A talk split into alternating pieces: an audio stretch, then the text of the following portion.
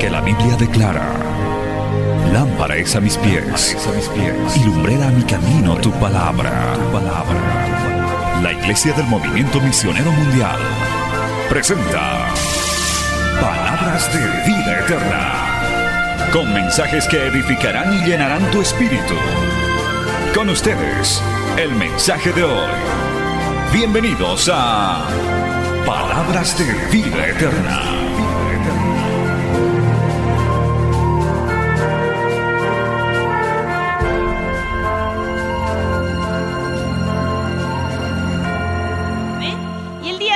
Vamos a hablar acerca de la obediencia y la disciplina en el hogar.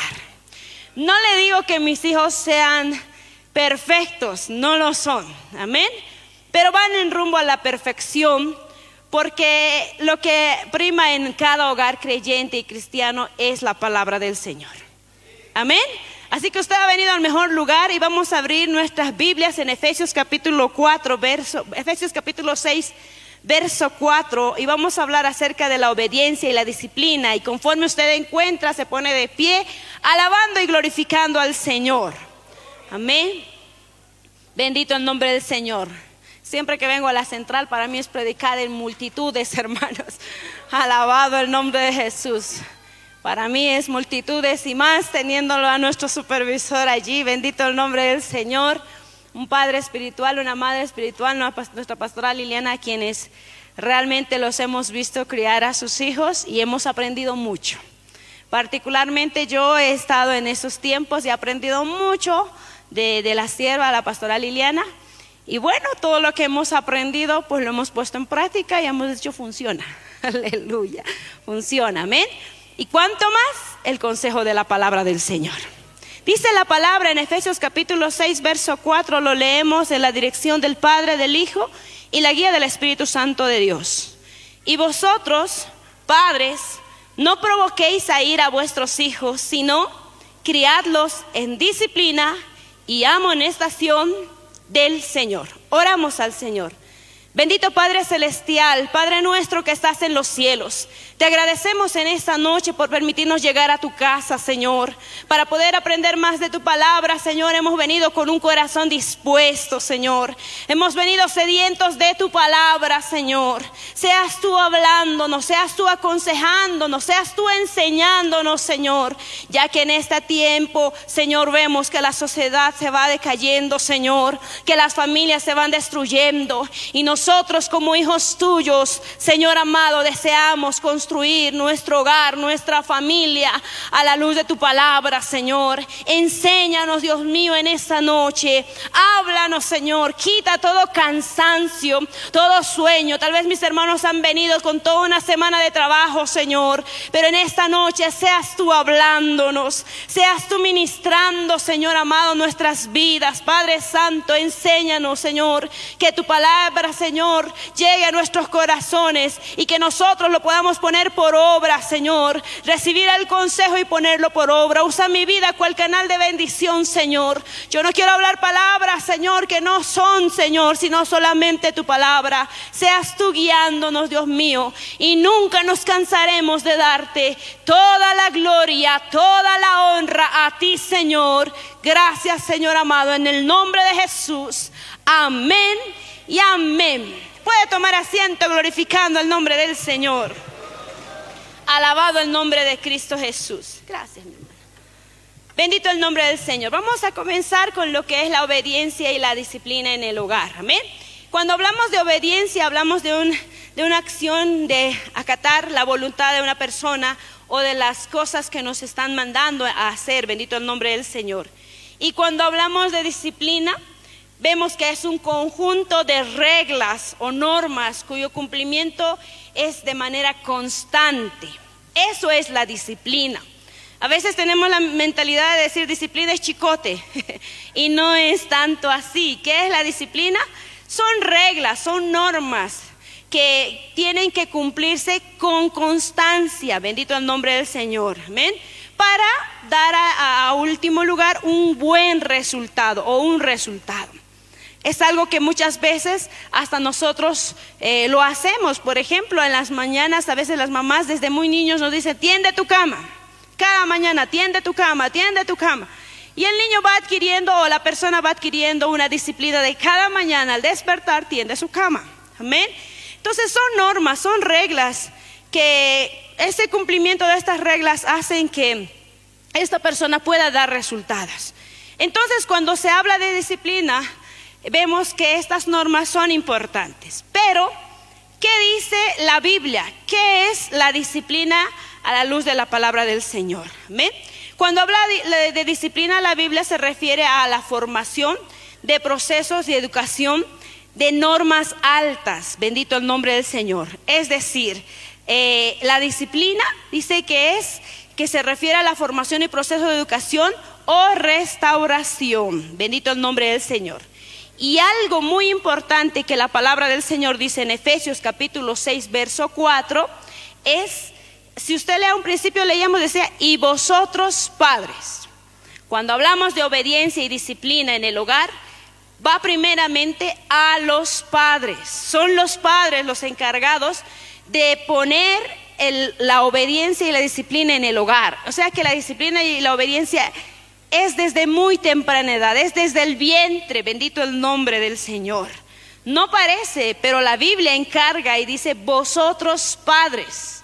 A veces la mentalidad de los papás es, en la escuela lo van a enseñar, en la escuela le van a corregir, a veces hasta dicen en la iglesia, en la escuela dominical, ahí le van a enseñar. Y no es tanto así. La Biblia, vosotros padres, mire la responsabilidad para quienes cae, para los padres. Amén.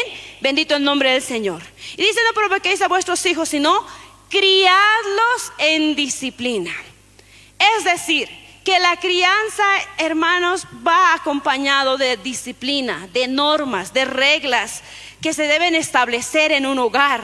Amén. Y dice, y amonestación del Señor. Es decir, que tiene que estar arraigado con la palabra del Señor. Amén. Nuestros hogares, hermanos, deberían, como cristianos que estamos construyendo, como él dice el lema, construyendo familias con testimonio, o de testimonio, nuestros hogares deberían caracterizarse por el ánimo, por las instrucciones que debemos dar nosotros, hermanos, bendito el nombre del Señor, y no por las críticas ni los maltratos.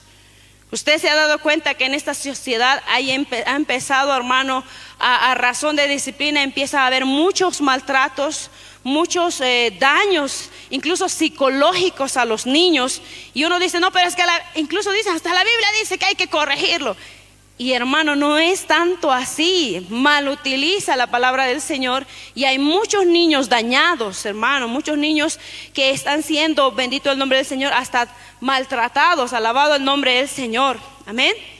Y cuando los padres están siempre repitiendo amenazas, eh, con incluso lenguajes abusivos, bendito el nombre del Señor, hasta azotando. Porque eh, a veces dicen, no, es que lo voy a disciplinar y agarran cables, agarran de todo. Y eso ya no es disciplina, eso ya no es crianza, eso es maltrato, alabado el nombre de Cristo Jesús. Entonces eh, uno dice, pero lo estoy corrigiendo en el buen camino, pero no es tanto así. La palabra del Señor nos habla que nosotros como padres tenemos que eh, criar a nuestros hijos de una manera positiva, de una disciplina positiva. Es decir, que la disciplina sea algo positivo, que le lleve a un, a un bien, a algo bueno, a algo mucho mejor de lo que nosotros hemos conocido. Bendito el nombre del Señor. Amén. Y la Biblia eh, nos muestra el término de disciplina vemos que se aplica primeramente al proceso de instrucción y corrección. La Biblia nos dice que disciplina es instrucción y corrección. ¿Qué dice la Biblia de la disciplina? Instrucción y corrección. Usted tiene que tener eso en la cabeza porque usted se conduce conforme a la palabra del Señor, así como yo lo hago. Amén. Ahora, Dios dice que utiliza para un pueblo a una, a una persona para instruir, para corregir. Y en el Antiguo Testamento se expresa el concepto mediante las palabras yazar y musar, que se refiere a castigar e instruir. Ese, hermano, es la base. Instruir y castigar o corregir. Bendito el nombre del Señor. Y en el Nuevo Testamento la palabra de disciplina es en el griego paidei, que se relaciona con el término, con la idea del, del padre que corrige a su hijo. ¿Por qué le hablo, hermano? Porque la Biblia es clara en cuanto a la disciplina. No dice azote, no dice dañenlo, destruyanlo, sino dice instruyalo y corríjalo. Amén. Eso es algo base, básico en nuestras vidas como padres cuando empezamos a tener a cargo a un niño, a un, a un ser, bendito el nombre del Señor. Amén. Ya sea que usted adopte, ya sea que a usted le encarguen un sobrino, le encarguen un nieto, lo básico, como dice la palabra en el griego y en el hebreo, en el Antiguo y Nuevo Testamento, es instrucción y corrección. Amén. Y eso es lo que vamos a aprender el día de hoy, a la luz de la palabra, cómo instruirlos, cómo eh, corregirlos y la palabra dice en Proverbios 19, 18, alabado el nombre del Señor, aleluya. Dice la palabra capítulo 19, verso 18 de Proverbios. Castiga a tu hijo en tanto que hay esperanza, mas no se apresure tu alma para destruirlo. Amén. La instrucción y la corrección viene, hermano, agarrado para poder, hermano, darle vida darle, hermano, una forma. No para destruirlo, como dice hermano, no se apresure tu alma para destruirlo. Bendito el nombre del Señor. Desde ya le decimos que cuando uno corrige, no corrige con ira. Usted sí corrige con ira, ¿por qué no dice amén? No corregimos con ira, amén. Ay, que está este niño, ay, en su enojo. No, usted no corrige en su ira, en su enojo porque puede llegar hasta destruirlo, poder en la sangre de Jesús. Como padres estamos ayudando a nuestros hijos a adquirir consejo. Salomón habla mucho en el libro de los Proverbios de cómo instruir a los hijos, cómo guiarlos en su vida a, los niños, hermano, porque realmente cuando nos entrega el Señor un niño, un hijo, una hija, nos entrega blanco, blanquito, hermano. Amén. Amén. O ya el niño, eh, cuando le presentan, el niño dice, te voy a hacer renegar. O el niño anda mirándole feo o mirándole con los ojos volcados. No, ¿verdad? Le entregan así blanquito, blanquito, bendito el nombre del Señor. Y ya, hermano, va a depender de los padres que puedan instruirlos, aconsejarlos sobre el camino correcto que los niños deben tomar, que nuestros hijos deben tomar. Amén hay que instruirlos. ¿En qué les voy a instruir? Bendito el nombre del Señor. En el camino correcto, como dice Proverbios capítulo 1, verso 5. Oirá el sabio y aumentará el saber. Proverbios capítulo 1, verso 5 dice, oirá el sabio y aumentará el saber y el entendido adquirirá consejo. Es decir, los padres tenemos que aconsejar, tenemos que instruir el camino correcto, el camino sabio, alabado el nombre del Señor. Porque hay dos caminos, dice la palabra del Señor, amén. Hay dos caminos. ¿Cuántos lo creen así? Hay el camino de la sabiduría, dice Salomón en Proverbios capítulo 12, verso 28. Yo le dije a un principio, hemos venido a leer palabra de Dios. A ver cuántos han traído su Biblia, levántenla. Alabado el nombre de Jesús. Una gran mayoría no la ha traído. Ey, este pastorito ha venido del trabajo. Poder de Jesús, amén. Pasa. Pero anótese, anótese porque la palabra del Señor es lumbrera nuestro caminar, hermano. Y Proverbios capítulo 12, verso 28, alabado el nombre del Señor, dice, en el camino de la justicia está la vida y en sus caminos no hay muerte. Queremos que nuestros hijos, hermanos, hermano, empiecen a, tener una vida, empiecen a tener, hermano, el gozo de estar en esta tierra, de ser de bendición en esta tierra, en esta sociedad, que formen familias de bendición a esta sociedad, hermano. Amén. Porque tanto hay, hermanos, familias que han formado hijos que van destruyendo esta sociedad, que van, hermano, desbaratando todo lo que es este, esta sociedad que ahora vemos, hermano, bendito el nombre del Señor. Dice la palabra capítulo 12, verso 28, en el camino de justicia está la vida. ¿Cuántos jóvenes, hermano, en la universidad tienen ese, ese espíritu de quitarse la vida, de, de, dañarse, bendito el nombre del Señor, o de dañar a otros? Pero nosotros no queremos eso para nuestros hijos. Amén. Nosotros queremos ese camino de vida. Dice Proverbios capítulo 13, verso 14.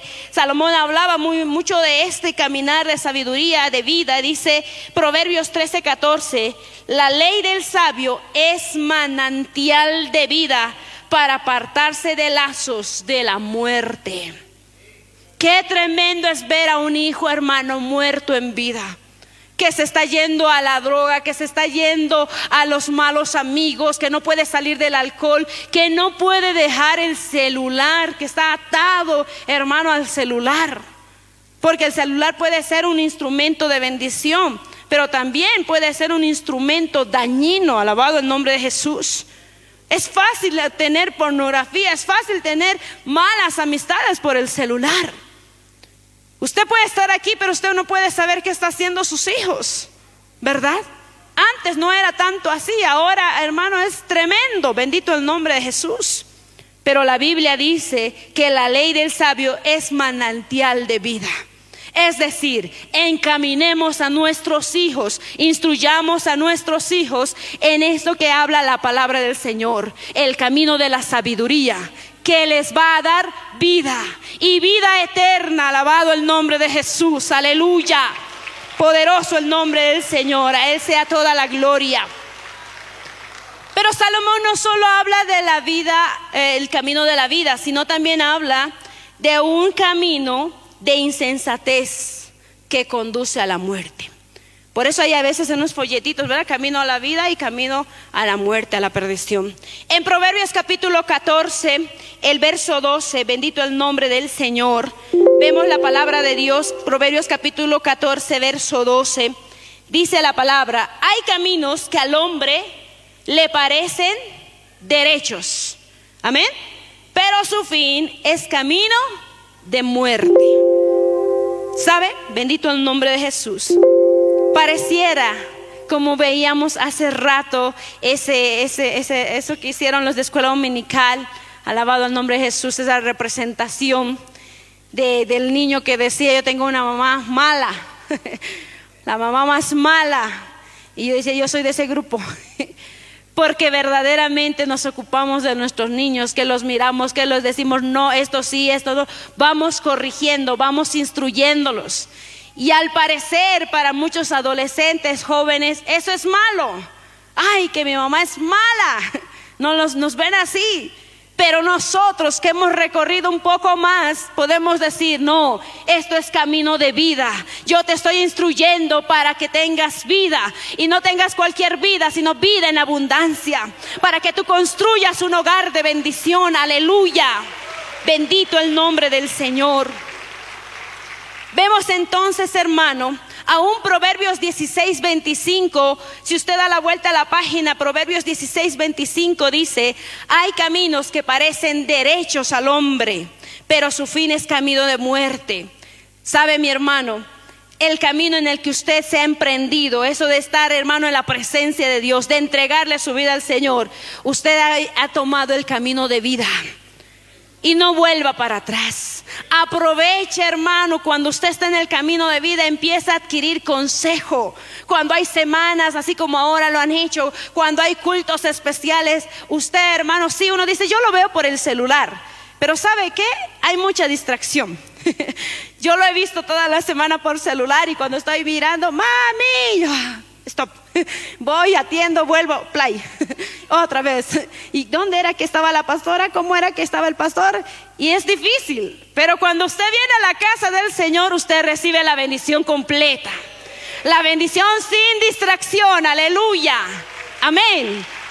Por eso decía, hermano, la palabra del Señor el salmista, no dejando de congregarse como algunos tienen por costumbre Ah, el Señor es tan, tan, tan específico en su palabra. Amén. Entonces vemos que hay dos caminos. Camino de muerte y el camino de vida. Bendito el nombre del Señor. El camino de la sabiduría exige, ¿sabe qué? Que tengamos conductas apropiadas. ¿Por qué le estoy hablando de esto? Porque esto es básico para implementar la disciplina. Uno que no tiene bien cimentado en qué camino está, difícilmente puede ejercer disciplina y corrección.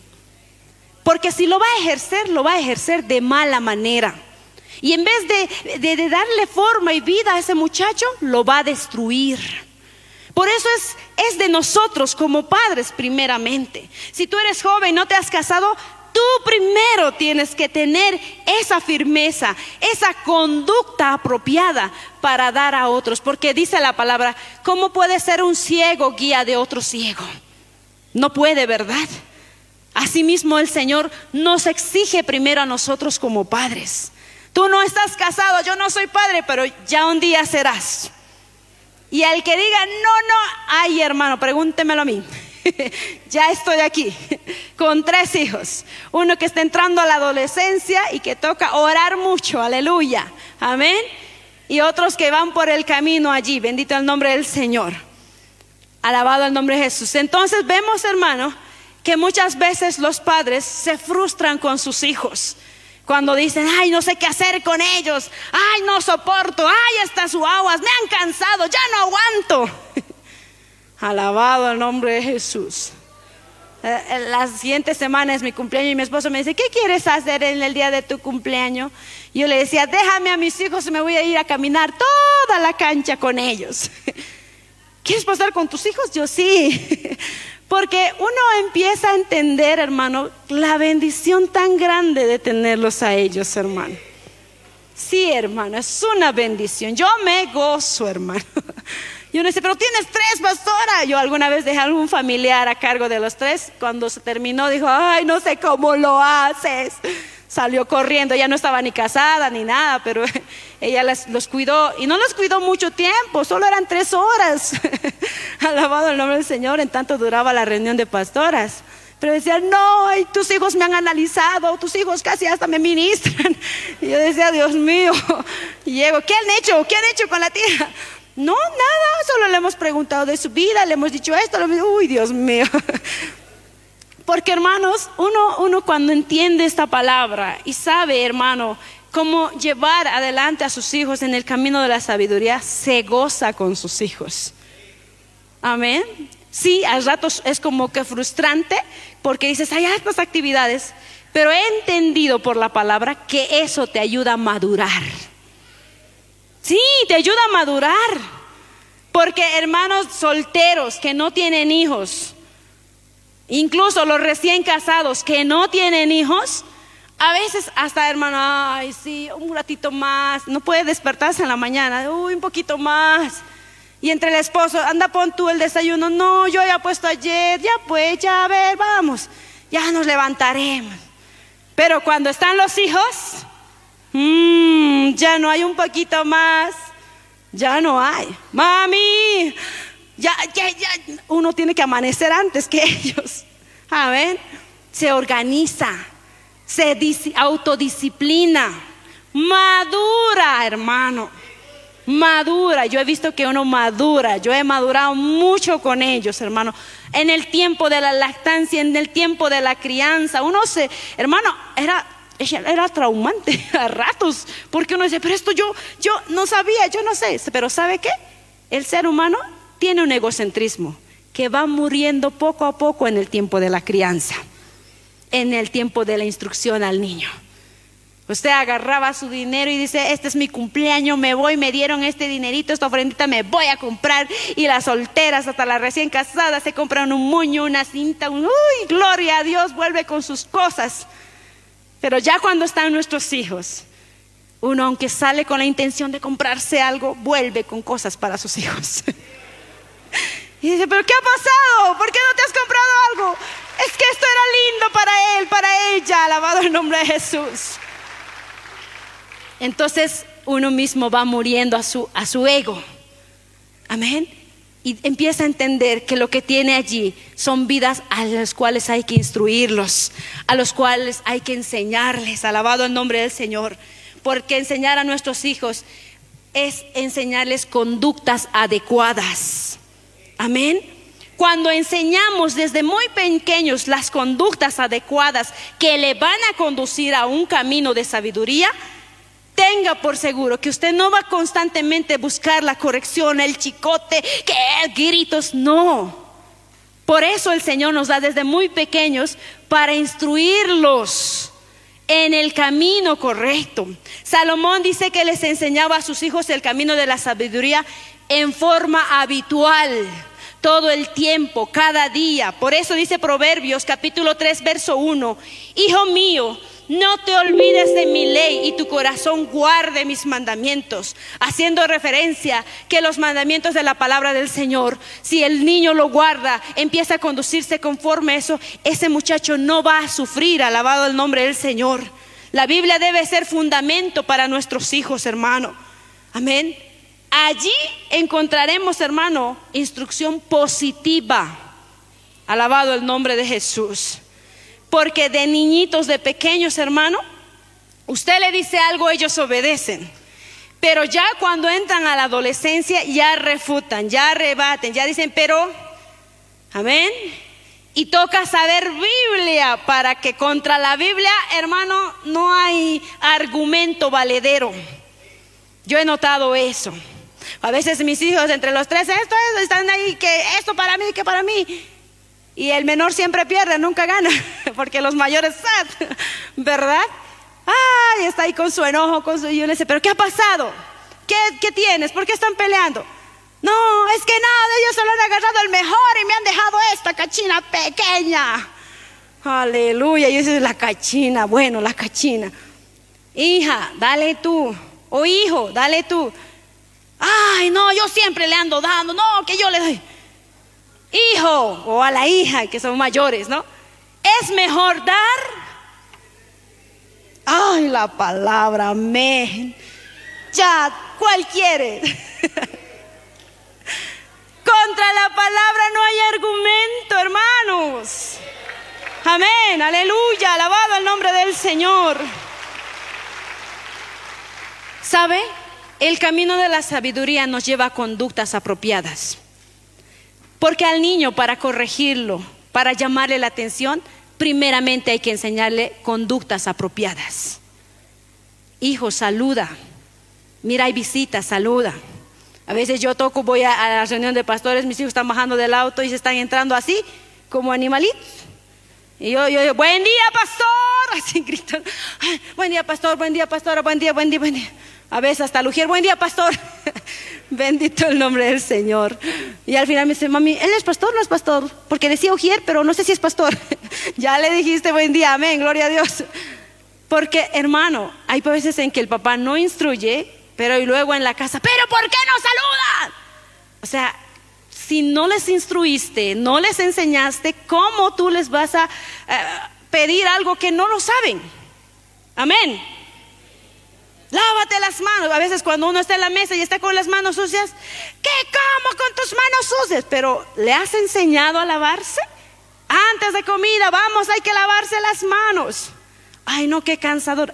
Hermano, el tener hijos, enseñar, educar a nuestros hijos, es para valientes. Es para valientes. Ya no hay vuelta atrás. Algunos decían, yo quiero ocho hijos, pero con el primero, hasta aquí nomás. hasta aquí ya, suficiente. ¿Sí? Y a tanta insistencia, ya que salga varón, que salga varón, porque con mujercita, pasito, pasito, pasito, por favor, señor. Pasito, ya tengo el pasito, listo, no hay más, se cerró la fábrica. Aleluya. Porque a veces con dos están sufriendo. Amén. Yo escuché al pediatra, un pediatra que atendía a mis pequeños cuando eran pequeños, y él decía, uno, no es nada, tener un hijo no es nada. Dos, muy poco. Tres, ideal, y cuatro, multitud, decía. Así que yo me quedo con lo ideal. Aleluya. Bendito el nombre del Señor. Porque la verdad, hermano, cada hijo tiene un carácter, tiene un temperamento, tiene actitudes, pero como padres tenemos que enseñarles las instrucciones. Amén. La conducta apropiada. Dice la palabra del Señor, hermano, en el libro de Colosenses capítulo 3, verso 5, porque algo que nosotros enseñamos a nuestros hijos, se va, hermano, las conductas adecuadas que queremos enseñar a nuestros hijos, tiene que irse arraigado de la palabra del Señor. Amén. Dice Colosenses 3, verso 5, haced morir pues todo terrenal en vosotros, fornicación, impureza, pasiones con desordenadas, malos deseos y avaricias, de que es idolatría y uno dice, pero ¿qué tiene que ver esto? Allí encontramos muchas áreas que podemos instruir a nuestros hijos. Por ejemplo, deseos de la carne. Hay cosas que a nuestros hijos no, no son buenos para ellos. Y hay que saber cortar y decirle, hijo, esto no es bueno. Particularmente, hermano, yo, yo cuido en esa área mucho a mis hijos. Con decirle que no tenemos televisor, no tengo yo tele, hermano. ¡Oh! No, no hay tele en mi casa, hermano, y somos felices. Aleluya. Y un día mi hijo me dice, eh, no, me sacan en el celular, en el kinder, y los niños tienen que vestirse de Superman. Y yo, amén, gloria a Dios, agarré el Superman, le fletamos esa, el disfraz, y lo estaba llevando al kinder y le puse en el auto, ya hijo, vamos. Y me dice, ¿qué es esto? ¿Por qué me estás vistiendo como un payaso? Yo, hijo, no, eres Superman. ¿Quién es Superman? Yo no quiero esto, sácame, no voy a bajar del auto. No quería bajar del auto. Y mi esposa dice, ¿pero por qué no quiere bajar del auto? Creo que no sabe quién es Superman. Santo, ¿y ahora? Hijo, hijo, tranquilo, no estás de payaso. Yo no quiero como tan feo. No, ponme mi polera, ponme mi uniforme. Y mi esposo tuvo que sacar el celular. Hijo, ¿sabes qué? Hay un programa, esto es así, es Superman. No te dejo ver por esto. Y empieza que Superman volando y destruyendo con sus ojos, quemando todo. Bueno, los que somos antiguos sabemos. Me dice, este es Superman, ¿cómo puede salir de sus ojos esto? Yo le digo, bueno, hijo, no es verdad, son cosas. Y empiezo a hablarle, a hablarle, mira una enseñanza bíblica en unos 15 minutos hasta que abran la puerta para los de pre-kinder o los de kinder. Cuando ya él dice, ah, ya. Pero yo, yo, ay, ya. Yo le digo, mira, aquel otro niño también está hecho como Superman, aquel otro también. Mira esa niña de Mujer Maravilla. ¿Y quién es la maravilla? Yo, hijo, tú entra. Alabado el nombre del Señor. Es día del niño, te darán canasta. Amén. Y entró hermano a duras penas. Entró todo enojado. Dice, ¿por qué me vistieron así? Porque no, uno dice, pero qué radical la pastora, ¿sabe? En tanto yo pueda empezar a cuidar muchas áreas de violencia, de, de, maltrato, de daño que ha dañado la vida de muchos hermanos, yo lo voy a hacer con mis hijos.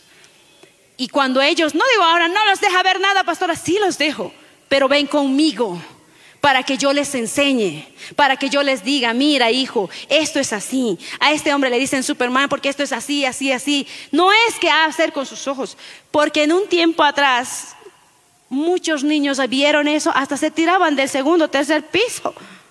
Superman, querían volar con una sábana amarrada en su cuello, porque no había instrucción de sus padres que les enseñen. Entonces yo agarro y le digo, a veces hasta, hasta con otros niños, mami, me han hablado de Star Wars. Digo, tú no sabes todavía de eso. Pero te voy a enseñar. Y conforme tú vayas creciendo, yo te voy a mostrar. Salomón dice, hermano, que nosotros les empecemos a mostrar el, el camino correcto. Incluso en el verso 8 dice, pero ahora dejad también vosotros todas estas cosas. Mire, usted le puede enseñar al niño, le puede dar, hermano, eh, pautas, enseñanzas, eh, actitudes correctas, haciéndoles enseñar que dice aquí, dejar todas estas cosas, ira, enojo, malicia, hijo, no está bien que te enojes así.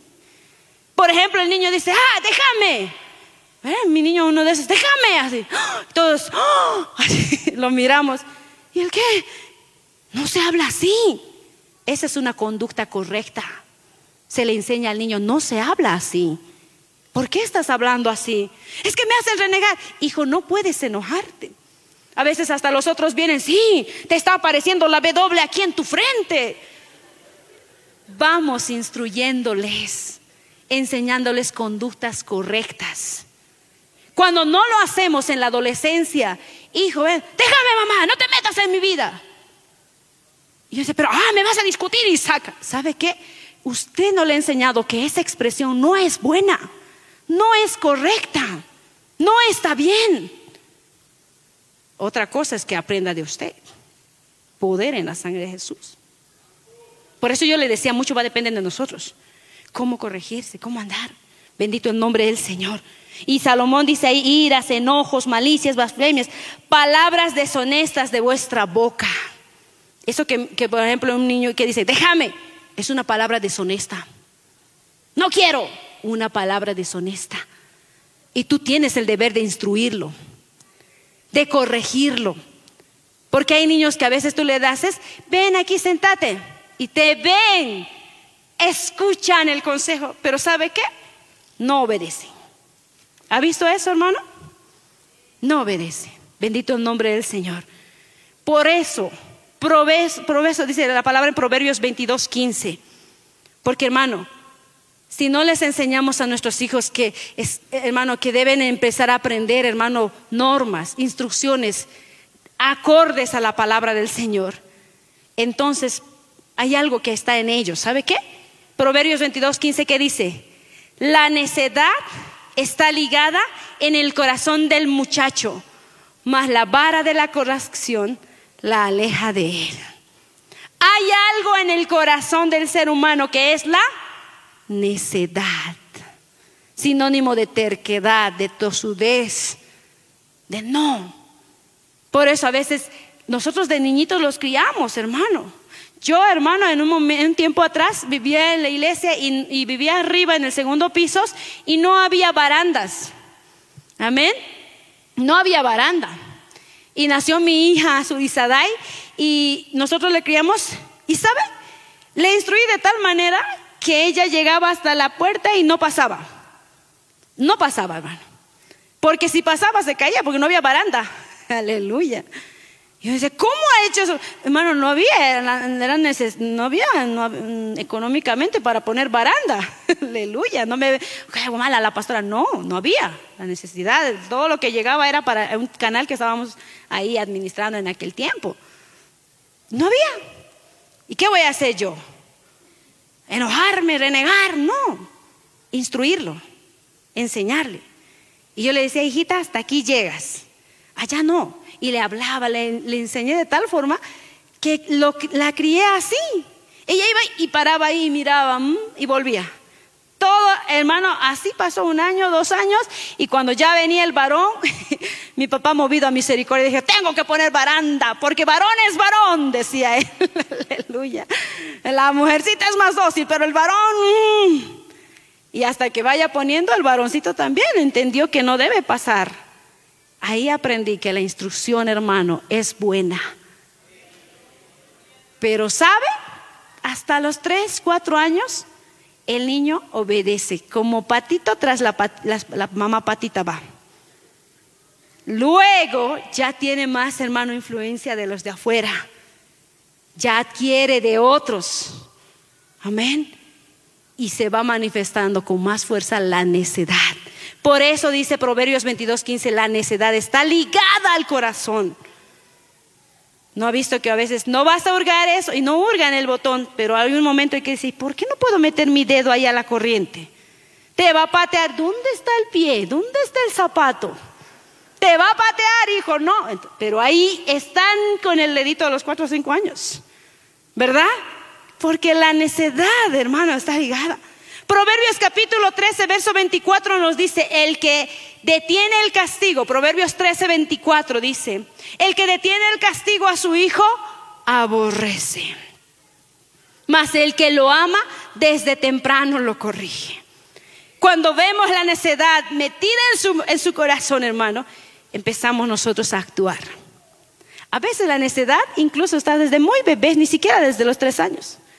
No sé si alguna mamá cuando el bebé está lactando y de repente le salen los dientecitos, empieza, ah, escuece y muerde. Mm. Y usted, le da la leche y muerde. Y la mamá, ¡ay!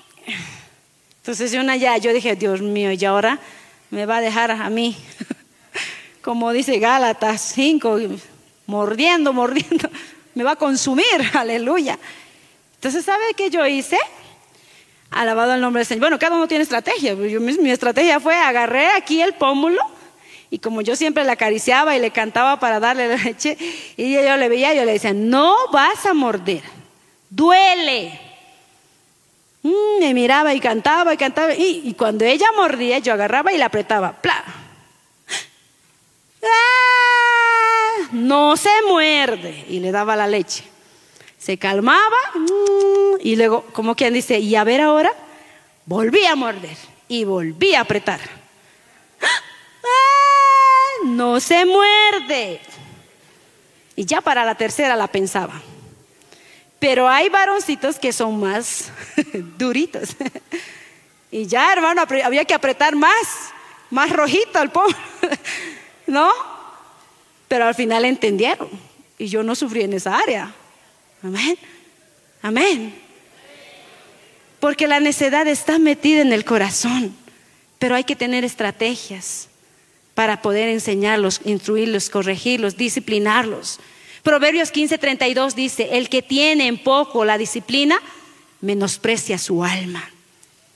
Poder en la sangre de Jesús. Mas el que escucha la corrección, tiene entendimiento. Cuando el niño está, hermano, saliendo del borde de lo que son las instrucciones que tú les has establecido, tú les has enseñado, le has dado normas y él se sale porque los niños, hermano, ¿sabe qué? Te van a pesar. ¿Hasta dónde puedo llegar? A ver, cuando uno mamá, por ejemplo, se malacostumbra, no hagas, no hagas, no hagas. Treinta veces, no hagas. A la cuarenta vez, ay, no hagas, te he dicho, recién saca la corrección, sabe el niño, dice, ah, ya, cuarenta veces tengo oportunidades para hacer. A la, el 39 me detengo. Aleluya, porque te han pesado, te han medido. Entonces yo digo, son tres. No hagas. Mm, y luego te dije que no hagas. Ya no hay más advertencia. Y a la tercera, yo te dije, perdón, perdón. Quieren apelar a la misericordia. Uno me dijo, misericordia, misericordia tienes, te perdono, pero hay consecuencias. Vamos. Y hay corrección. Alabado el nombre del Señor, aleluya. Porque así son nuestros hijos. Pareciera que no escuchan la palabra, pero bien que lo escuchan. Habló una vez mi esposo de misericordia y uno bien se lo agarró. Misericordia. Sí, misericordia hay. Yo en mi cabeza, Dios mío, ¿cómo analiza este niño? Pero hay también consecuencia, porque todo lo que uno siembra, cosecha. Porque la palabra es así, hermano, tú que eres cristiano, con la palabra tienes que hablar a tus hijos. Aleluya. Amén. Bueno, yo he aprendido así. Bendito el nombre del Señor, porque Hebreos 12:5 dice, hijo mío, no menosprecies la disciplina del Señor, porque el Señor mismo a nosotros nos corrige así, ¿verdad? El Señor mismo, hermano, nos deja, nos deja, pero llega un punto en que ya no más. Así es. Pero algo con la corrección, hermanos, es que Sí, les das los parámetros, les das las instrucciones y el niño pasa eso, entonces viene la vara de la corrección. Eso dice la palabra y se lo he mostrado. Amén. Esa corrección va conforme a la edad. Como le hablé del bebé. Amén. Imagínese que le está saliendo los dientes, qué sé yo, a los siete, ocho meses y ya tú quieras agarrar la corrección. No da. No se aplica. Amén. Pero ese, ese, dolorcito que le causaba, entendía que cuando yo muerdo, paso los límites, hay un, dolor. O sea, ya eso no puedo hacer. Pero conforme van creciendo, entonces ya no es estito. Imagínate que ahora le agarre el cistito a mi hijo. Ay, mami, ¿qué me estás acariciando? Me va a decir. ¿Verdad? Entonces ya va, ya agarro. Y le doy la corrección.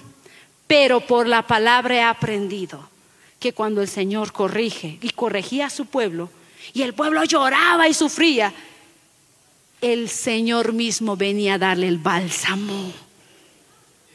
Él, hermano, cuando el Señor nos corrige, Él también se encarga de darnos bálsamo. Él se encarga de levantarnos. Cuando tú corrijas a tu hijo, le das un chicotazo, qué sé yo, dos, no, no sé, dependiendo a la edad, no lo dejes, tráelo, ministra su vida, ora con él, ora con él.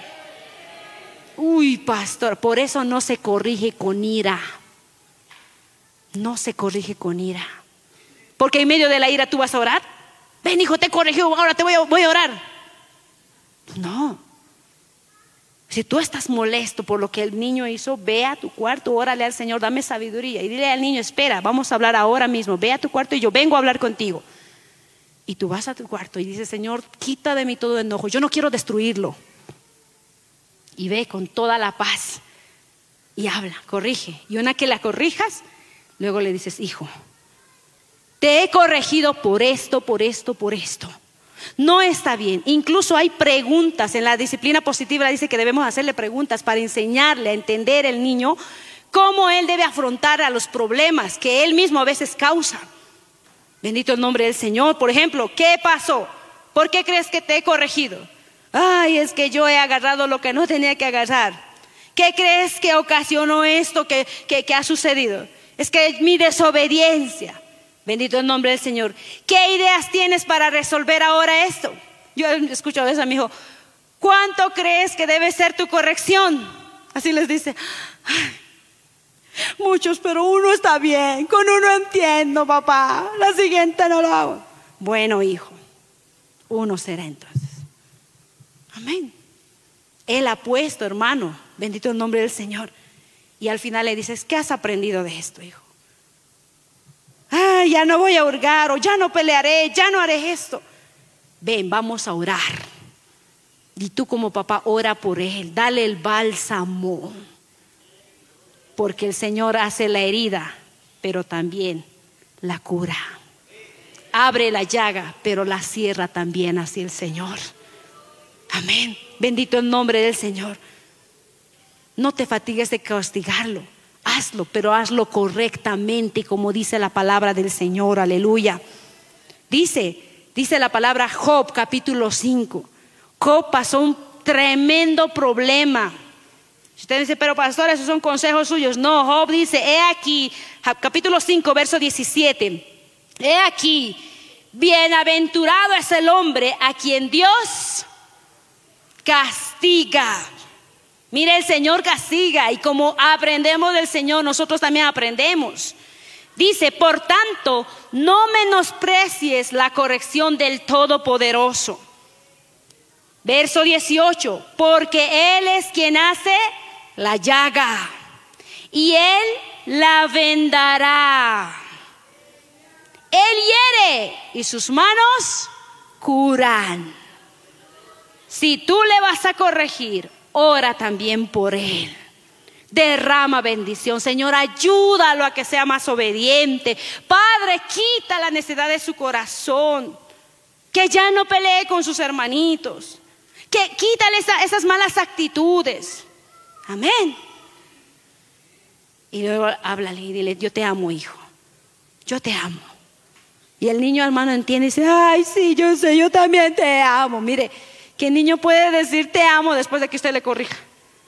Cuando no hay bálsamo, ¿sabe qué pasa? La otra parte. Se va con enojo, con ira. Ah, mi papá es así. Ah. Y se van enojados. Y ha sembrado una semilla. ¿De qué? ¿De qué? Resentimiento, amargura enojo, ira. Tú estás sembrando lo que se supone que no debe tenía tener este niño. Y luego uno de adolescente, ¿por qué será así? ¿Por qué me, mirará así? No ha sabido sembrar el bálsamo. Hay algunos puntos especiales que yo les digo para ya terminar. Dice que el niño entre 0 a 3 años va a dar tres pasos importantes. Esto aprendí en la pedagogía, pero lo aplico a la palabra del Señor. Dice que da tres pasos importantes. El andar, el hablar y el pensar. Amén.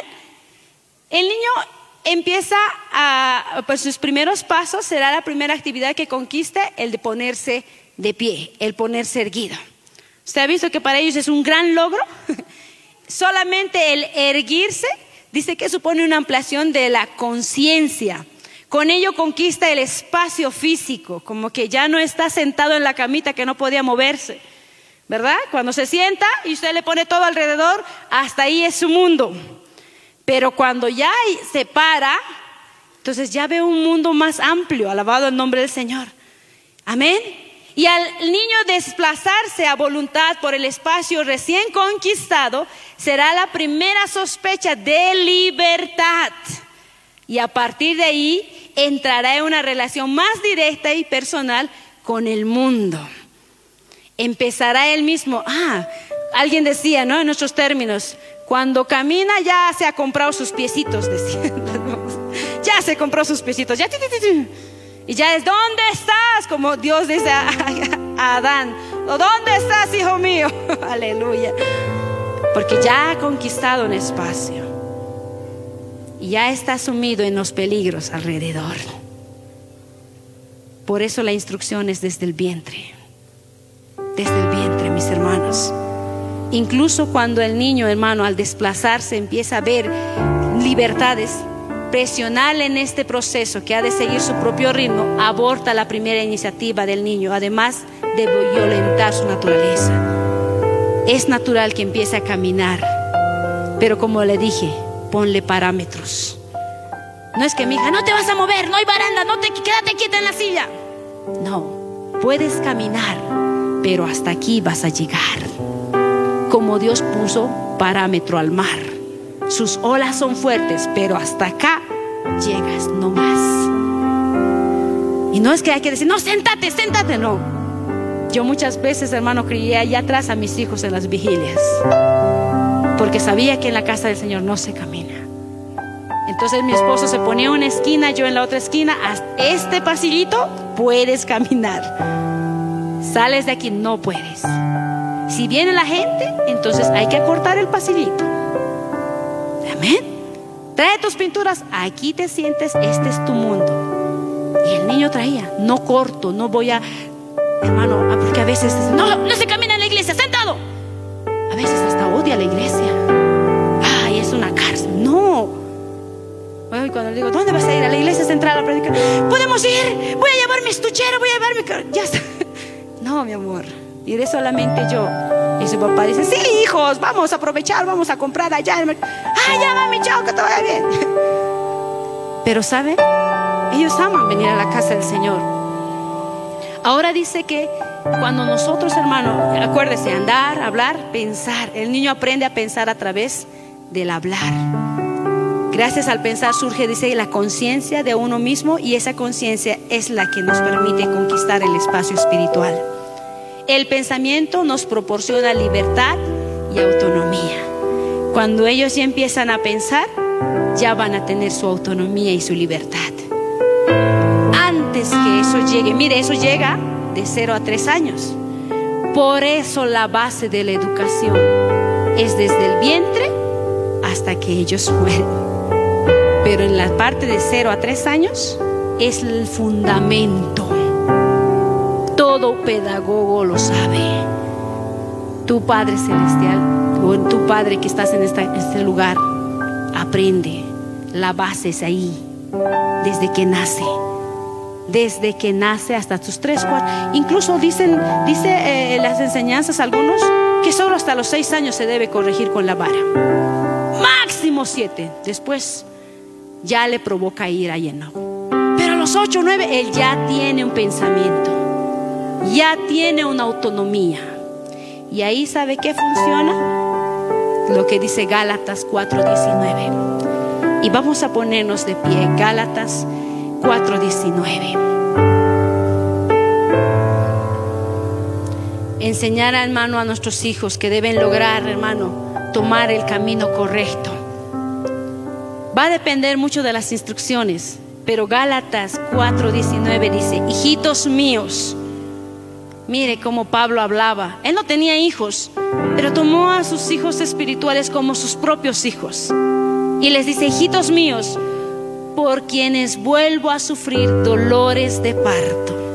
Una mujer que ha dado a luz a su hijo con dolores sabe que no ha sido fácil. Amén. Amén. Yo sufrí desde un jueves de estudio bíblico donde me vinieron los dolores de parto en pleno culto y dije yo, oh, no, oh no, ya empezó. Y, pasaba y luego otra vez, oh santo, esto deben ser los dolores, era mi primera hija. Y mi esposo terminó el culto, ¿qué tienes? Yo, ya he empezado, ¿qué? ¿Al hospital, al hospital? No, no, creo que esto no es de la noche a la mañana, esto va a costar. Y la doctora ya me ha dicho, cuando empiece no vas a dormir. Pero ánimo, tú vas a poder, eres joven. mi esposo, sí, yo voy a estar contigo. Terminamos el culto, cerramos la iglesia, nos fuimos a la casa. Como que no podía dormir, caminaba, empecé a hacer cosas. Y mi esposo estaba conmigo, esto, hablando, hablando, hablando. Y yo algunos dolores las pasaba. Pero, ¿sabe? Eso de las 12, una de la mañana, ya mi esposo, estoy contigo. Estoy contigo yo y eran más, más fuertes, más fuertes, más dolorosos, más dolorosos. Y a las 3 de la mañana decía, poder Jesús, ¿por qué no les diste a ellos el dolor y a nosotros? Yo hablaba bien mi esposa, ¿qué? ¿Estás bien? ¿Estás bien? ¿Ya, ya es hora? No, todavía, ya, ya, yo estoy contigo. 5 de la mañana, hermano, yo ya estaba que, ay Dios. Y a veces miraba a él bien durmiendo. Yo decía, ¿por qué no te levantas? ¿Qué? ¿Ya es hora? ¿Ya es hora? No, no es hora, me duele más. Ánimo, tú puedes. Tú puedes. tú puedes. Siete de la mañana, ya no aguanto. Ya esto es. Vamos al hospital. En plena lluvia fuimos al hospital. Y como a las nueve, nueve y media descendíamos. Fue un dolor de parto tremendo, hermano. Me dolió mucho, me costó. De verdad que agarré la mano de mi esposo poder en Cristo. Y mi esposo dijo, mamita, mamita, mi brazo no aguante, mi amor, así es el dolor, es más doble. Y él me decía, ay, Rosy, realmente, Dios mío, pobrecito. Y él entró al parto conmigo. En los tres hijos, él entró a las cirugías. Por eso cuando salía mi amor, Dios mío, qué como una explosión. No, yo he hecho cirugías de diente, pero esto es, esto, esto, es, esto es otro nivel. por quienes vuelvo a sufrir dolores de parto hasta que Cristo sea formado en vosotros. ¿Qué está diciendo? El criar a los hijos va a causar dolor, va a causar sufrimiento. Tú les enseñas, pero llega un momento en que ellos van y toman el camino. Pero si tú les has en el camino correcto, como dice Salomón, y has usado la vara como ha tenido que ser, con sabiduría, entonces, como Pablo dice, seguiré sufriendo los dolores de parto hasta que Cristo sea formado en ellos. Cristo tiene que ser formado en sus vidas de nuestros hijos. Pero pastora, se ha ido a otro mundo, se ha descarriado, sí tu oración es lo más importante. Es lo más importante. Lo que te he enseñado puede ser un 40%, porque un 60% es la oración, es las rodillas. Y que el Señor hermano te ayude a ti, me ayude a mí a ganar nuestros hijos, como Pablo decía, que Cristo siga siendo formado en nuestros hijos. Y un día, hermano, entremos al reino de los cielos con nuestras primeras ovejas que sean nuestros hijos. Yo te animo a que tú no dejes de orar. Instruyas a tus hijos en el camino correcto. Y hermano, tú habrás hecho como Salomón dice. Tú habrás, hermano, enseñado a tus hijos el camino de la sabiduría. Esa es la disciplina y la obediencia que el Señor demanda de nosotros. Cierre sus ojos, vamos a orar. Bendito Padre Celestial. Yo te doy gracias por cada vida que ha venido aquí. Porque yo recuerdo cómo tú me has traído de adolescente a la iglesia. No sabía nada, Señor. Tal vez con mi familia, que no conocía completamente usabas a tu siervo para enseñarme para guiarme, para instruirme, Señor. Y hoy por hoy tener hijos, Señor, que como tu palabra dice, solo me los has prestado. Así mis hermanos han venido jóvenes, adolescentes a recibir palabra para aprender. Y quién sabe vez en el vientre con un próximo supervisor, un próximo pastor, un misionero, yo no lo sé, pero tú nos instruyes. Ayúdanos, Señor, como padres, a seguir teniendo esos dolores de parto, Señor, hasta que nuestros hijos, Señor, tengan la formación de Cristo en su corazón. Como Pablo decía, hijitos míos, hijitos míos, por quienes vuelvo a sufrir dolores de parto. Aquí hay madres que están sufriendo esos dolores de parto, pero no nos cansaremos de orar, de buscar de tu presencia, de tu consejo, hasta que nuestros hijos tengan, Señor, a Cristo formado en su corazón. Ayúdanos, Señor, dile hermano. Dame la fuerza, dame la sabiduría, Señor, para yo enseñar obediencia, disciplina, corrección a mis hijos, Señor.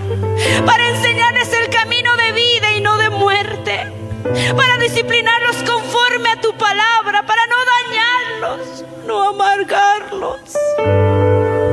Dame la sabiduría, dile al Señor, porque solo Dios lo puede hacer.